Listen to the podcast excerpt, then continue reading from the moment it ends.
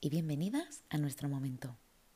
Quería comenzar este segundo episodio dándos a todos y a todas las gracias por la estupenda acogida del canal. Hoy os traigo un episodio muy especial para mí. Os voy a leer un cuento. Este cuento lo descubrí cuando era adolescente y hoy en día forma parte de mi filosofía de vida. Se llama El Círculo del 99. Había una vez un rey muy triste que tenía un criado que, como todo criado de rey triste, era muy feliz. Todas las mañanas despertaba el rey y le llevaba el desayuno cantando y tarareando alegres canciones de juglares. En su distendida cara se dibujaba una gran sonrisa y su actitud ante la vida era siempre serena y feliz. Un día el rey lo mandó llamar. Paje, le dijo, ¿cuál es el secreto? ¿Qué secreto, Majestad? ¿Cuál es el secreto de tu alegría? No hay ningún secreto, Majestad. No me mientas, paje. He ordenado cortar cabezas por ofensas menores que una mentira. No os miento, Majestad. No guardo ningún secreto. ¿Por qué estás siempre alegre y feliz, eh? ¿Por qué? Señor, no tengo razones para estar triste. Su Majestad me honra permitiéndome atenderle. Tengo a mi esposa y a mis hijos viviendo en la casa que la corte nos ha asignado nos visten y nos alimentan y además Su Majestad me premia de vez en cuando con algunas monedas para darnos algún capricho. ¿Cómo no voy a ser feliz? Si no me dices tu secreto ahora mismo, te haré decapitar, dijo el rey. Nadie puede ser feliz por las razones que me has dado. Pero, Majestad, no hay ningún secreto. Nada me gustaría más que complaceros, pero no hay nada que os esté ocultando. Vete, vete antes de que llame al verdugo. El criado sonrió hizo una reverencia y salió de la habitación. El rey estaba como loco. No conseguía explicarse por qué aquel paje era tan feliz viviendo de prestado, usando ropa vieja y alimentándose de las sobras de los cortesanos. Cuando se calmó, llamó al más sabio de sus consejeros y le explicó la conversación que había mantenido aquella mañana.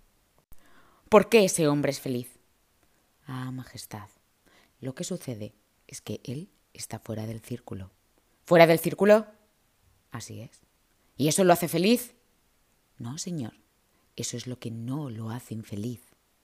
A ver si entiendo. ¿Estar en el círculo te hace infeliz? Así es. ¿Y él no está? Así es. ¿Y cómo ha salido? Nunca ha entrado. ¿Qué círculo es ese? El círculo del 99. Realmente no entiendo nada. Solo podrás entender si me dejarás mostrártelo con hechos. ¿Cómo?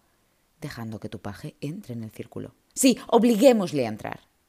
No, Majestad, nadie puede obligar a nadie a entrar en el círculo. Entonces habrá que engañarle.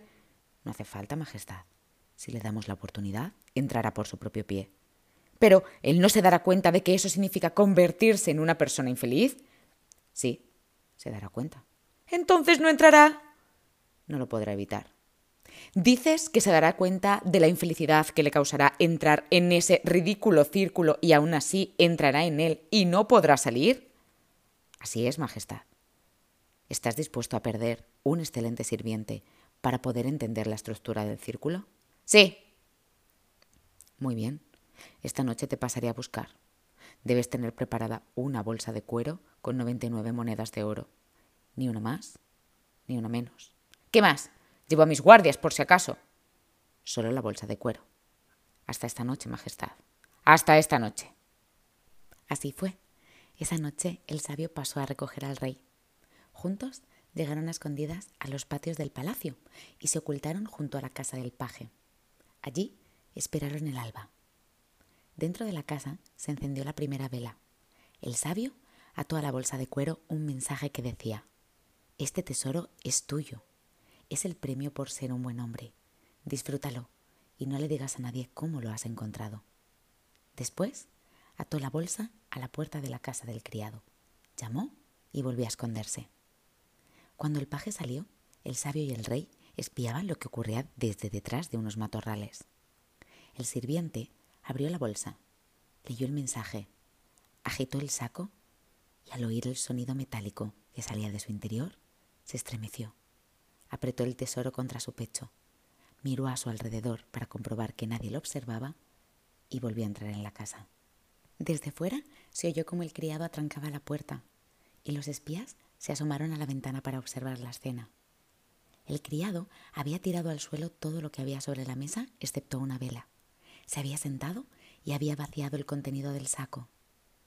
Sus ojos no podían creer lo que estaban viendo. Era una montaña de monedas de oro. Él, que nunca había tocado ninguna, tenía ahora toda una montaña. El paje las tocaba y las amontonaba, las acariciaba y hacía que la luz de la vela brillara sobre ellas. Las juntaba y las separaba haciendo pilas con ellas. Así, jugando y jugando, empezó a hacer montones de diez monedas.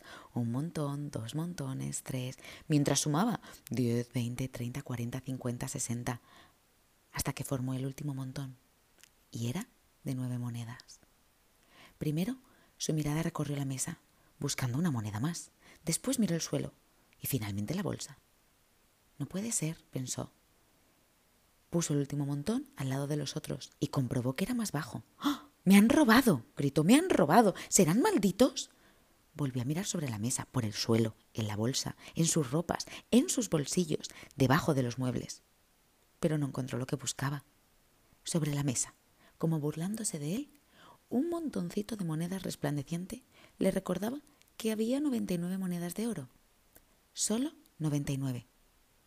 99 monedas. Es mucho dinero, pensó. Pero me falta una moneda. 99 no es un número completo. Pensaba, 100 es un número completo, pero 99 no. El rey y su asesor miraban por la ventana. La cara del paje ya no era la misma. Tenía el ceño fruncido y los rasgos tensos. Sus ojos se habían vuelto pequeños y cerrados, y su boca mostraba un horrible rectus a través del cual asomaban sus dientes. El sirviente guardó las monedas en la bolsa y mirando hacia todas partes para comprobar que no le viera nadie de la casa, escondió la bolsa entre la leña. Después tomó papel y pluma y se sentó a hacer cálculos. ¿Cuánto tiempo tendría que ahorrar el sirviente para comprar su moneda número 100? El criado hablaba solo en voz alta. Estaba dispuesto a trabajar duro hasta conseguirlo. Después, quizá no necesitaría volver a trabajar. Con 100 monedas de oro, un hombre puede dejar de trabajar. Con cien monedas, un hombre es rico. Con cien monedas se puede vivir tranquilo. Terminó sus cálculos. Si trabajaba y ahorraba su salario y algún dinero extra que pudiera recibir en once o doce años, tendría lo necesario para conseguir otra moneda de oro. Doce años es mucho tiempo, pensó. Quizá pudiera pedirle a su esposa que trabajara en el pueblo durante algún tiempo. Y después de todo, él mismo terminaba su trabajo en el palacio a las cinco de la tarde, de manera que podría trabajar hasta la noche y recibir alguna paga extra por ello. Hizo cuentas. Sumando su trabajo en el pueblo y el de su esposa, en unos siete años podría reunir el dinero. Era demasiado tiempo. Quizá pudiera llevar al pueblo la comida que le sobraba todas las noches y venderla por unas monedas. De hecho, cuanto menos comieran, más cantidad podrían vender. Vender, vender. Estaba haciendo calor. ¿Para qué querían tanta ropa de invierno? ¿Para qué tener más de un par de zapatos? Era un sacrificio. Pero en cuatro años de sacrificio conseguiría su moneda número 100. El rey y el sabio volvieron al palacio. El paje había entrado en el círculo del 99. Durante los meses siguientes, el sirviente siguió sus planes tal y como los había concebido aquella noche. Una mañana, el paje entró en la alcoba real golpeando la puerta y refunfuñando. ¿Qué te pasa? preguntó el rey de buenas maneras. No me pasa nada. Antes, no hacía mucho, reías y cantabas constantemente. Hago mi trabajo, ¿verdad? ¿Qué quiere Su Majestad? ¿Que sea su bufón y su juglar también? No pasó mucho tiempo hasta que el rey despidió al sirviente. No era agradable tener un paje que siempre estaba de mal humor. Tú, yo y todos nosotros hemos sido educados en esta estúpida ideología. Siempre nos falta algo para estar satisfechos y solo satisfecho se puede gozar de lo que se tiene. Por lo tanto, hemos aprendido que la felicidad llegará cuando completemos lo que nos falta. Y como siempre nos falta algo, la idea vuelve al principio y nunca se puede gozar de la vida. Pero, ¿qué pasaría si la iluminación llegara a nuestras vidas? Y nos diéramos cuenta así, de golpe, de que nuestras 99 monedas son el 100% del tesoro que no nos falta nada, que nadie nos ha quitado nada, que no es más redondo el número 100 que el 99, que eso es solo una trampa, una zanahoria que han puesto ante nosotros para que seamos estúpidos, para que tiremos del carro, cansados, malhumorados, infelices y resignados. Una trampa para que nunca dejemos de empujar y para que todo siga igual. eternamente igual. ¿Cuántas cosas cambiarían si pudiésemos disfrutar de nuestros tesoros tal y como son?